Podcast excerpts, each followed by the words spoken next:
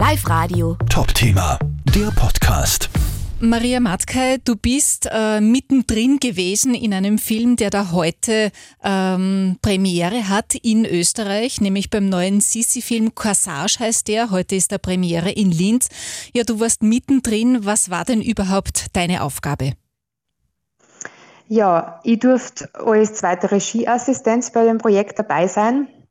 Und das hat in dem Fall zwei große Aufgabenbereiche umfasst. Und zwar einmal die Kompasserie.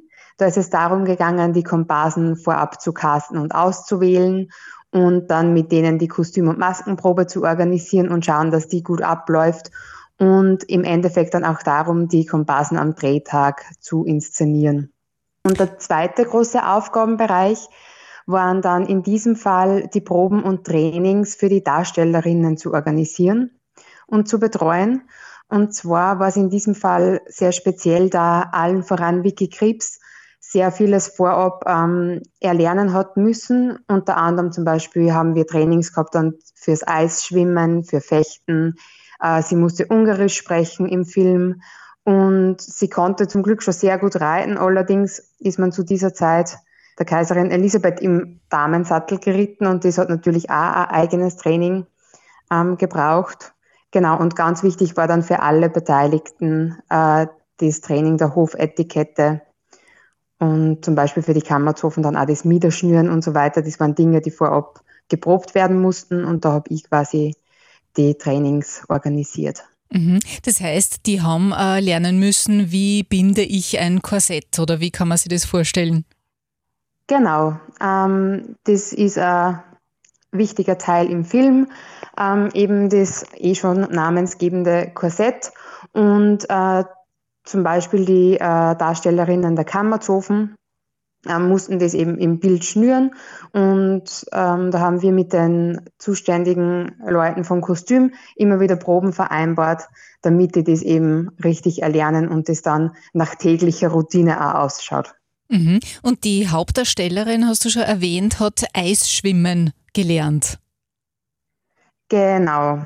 Ähm, da ist leider nur mehr ein kleiner Teil davon drinnen, aber die Vicky Krebs musste tatsächlich mit einem Eisschwimmtrainer ähm, das erlernen und ähm, hatte das erste Training bei Schneefall in der neuen Donau und hat das sehr, sehr tapfer und mutig über sich ergehen lassen und hat dann zum Schluss auch tatsächlich sehr viel Freude daran gehabt. Mhm. Ähm, hast du das einmal mit ausprobiert? Äh, nein, ich habe es dann tatsächlich nicht ausprobiert. Ähm, es war immer wieder die Idee, aber es, dann, es waren dann die Trainingstage einfach zu kompakt, ähm, als dass ich dann die Trainingszeit auch in Anspruch genommen hätte. aber das kann man ja in der Freizeit einmal machen. Ja, genau, das ist eigentlich, das ist nur so eine offene Sache, die ich dann nie eingelöst habe. du Maria, wie können wir uns denn das äh, vorstellen? Eine Sissi, meine, wir kennen sie aus Filmen mit der Romy Schneider. Äh, ist es auch wieder so ein Sissi-Film oder müssen wir uns auf ganz was anderes einstellen? Also na, es hat tatsächlich sehr wenig bis nichts mit Romy Schneider zu tun. Also wir sehen eigentlich neue Kaiserin Elisabeth in ihren 40ern als widerständige Frau. Also ähm, Romy Schneider hat da nichts damit zu tun. Es ist eine völlig neue Darstellung. Kann man da ein bisschen was verraten, welche, welche Kaiserin Elisabeth wir da sehen? Naja, also die Kaiserin Elisabeth will bei uns eigentlich viel mehr als nur zu repräsentieren und ein schönes Bild abgeben zu müssen und versucht aus den Zwängen, die sie sich einerseits ja selbst oder auch die Außenwelt ja auferlegt und den Zwängen der höfischen Etikette auszubrechen. Das heißt, die langen Haare sehen wir noch oder sind die dann kurz oder äh, raucht sie mal eine Zigarette? äh, wir sehen die langen Haare, wir sehen aber nicht nur die langen Haare. Genau, ich will da gar nicht zu viel verraten. Genau, und auch das mit der Zigarette, das, ähm, wenn man das jetzt äh, schon vorwegnimmt, man sieht es ja eh im Trailer. Ähm, es ist so, dass wir tatsächlich viele Dinge, die irritieren im Film, immer wieder ganz bewusst eingestreut haben. Ähm, genau, und das sind oft Irritationen, wo man sich durchaus fragen kann, war das zu dieser Zeit tatsächlich schon üblich oder ähm, bricht Marie Kreuzer da ähm, mit dem historischen Leben der damaligen Zeit? Mhm. Ähm, wie lange hat es denn überhaupt gedauert, wenn man sich anschaut, vom Beginn an der Arbeiten für diesen Film bis jetzt äh, quasi, dass er auf der Leinwand ist? Ja, das ist natürlich äh, für die verschiedenen Beteiligten ganz unterschiedlich lange.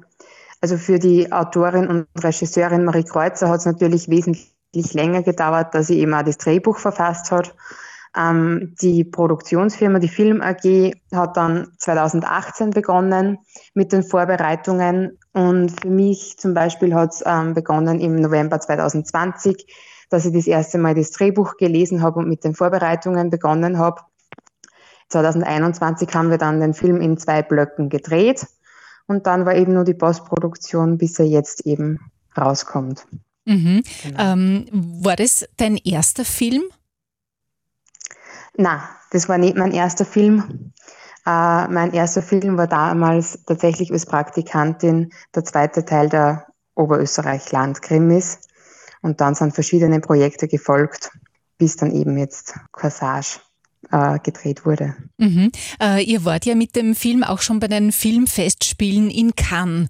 Ähm, das man sich ja unglaublich vor, wenn man da in diese Filmwelt eintaucht. Wie war das für dich?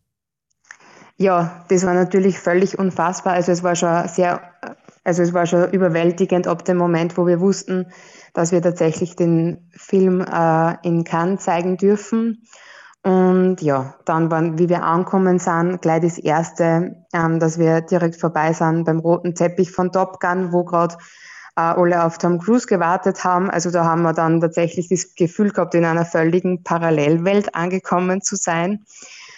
Ich muss aber jetzt auch sagen, wir haben uns da gar nicht lang aufhalten können, weil nur ganz viel Arbeit vor Ort war, damit organisatorisch alles bereit ist für die Premiere dann von Corsage. Und genau, die Premiere selber war dann natürlich sehr emotional und unglaublich berührend und ein einmaliges Erlebnis. Mhm. Äh, ein paar Stars hast du sehen können oder gibt es da ein paar Selfies? Na, Selfies gibt es tatsächlich ganz wenig und wie gesagt, also wir waren eigentlich selber sehr, sehr eingedeckt, ähm, weil dann für jeden Film gibt es dann verschiedene Empfänge und, ähm, und Feiern und Termine. Insofern waren wir tatsächlich ähm, selber sehr, sehr eingespannt. Was dann total schön war, war ähm, wie Vicky Krebs und Marie Kreuzer dann am roten Teppich waren, waren sie da gemeinsam unter anderem mit Tilda Swinton. Das war dann schon sehr besonders natürlich. Mhm. Ähm, genau. Und du hast ja erzählt, äh, diese Kleider, die da überall hängen, so glamourös und also das ist wirklich eine andere Welt. Ja, absolut. Also es ist, ich meine, es ist ja sehr speziell in Cannes, weil ähm, die ganze Festival-Location ja am Strand entlang ist. Das heißt, man sieht den ganzen Tag gemischt diese wahnsinnig pompösen Abendroben neben Menschen im Bode-Outfit. Also es ist, es ist dann sehr bunt gemischt wird, aber natürlich der größte Teil ist sehr, sehr pompös und glamourös natürlich. Hm, also das sind schon großartige Eindrücke, die man dann mitnimmt. Ähm, Gibt es schon nächste Projekte von dir? Ja, ähm, tatsächlich habe ich dann, also ich konnte dann direkt nach dem Dreh von Corsage fix in die Produktionsfirma, in die Film AG einsteigen. Und da bereiten wir gerade den Dreh vor von äh, dem neuen Film der Regisseurin Ulrike Kofler mit dem Arbeitstitel Full House. Und für nächstes Jahr ist dann eine Co-Produktion geplant mit dem Arbeitstitel 67 Summer, ähm, der zum Teil in Österreich und zum Teil in Ägypten gedreht werden soll. Also da wird es wieder spannend. Auf jeden Fall, es bleibt spannend. Ja, wunderbar, super. Maria, herzlichen Dank fürs Interview. Vielen Dank ebenso, Dankeschön. Live Radio. Top Thema, der Podcast.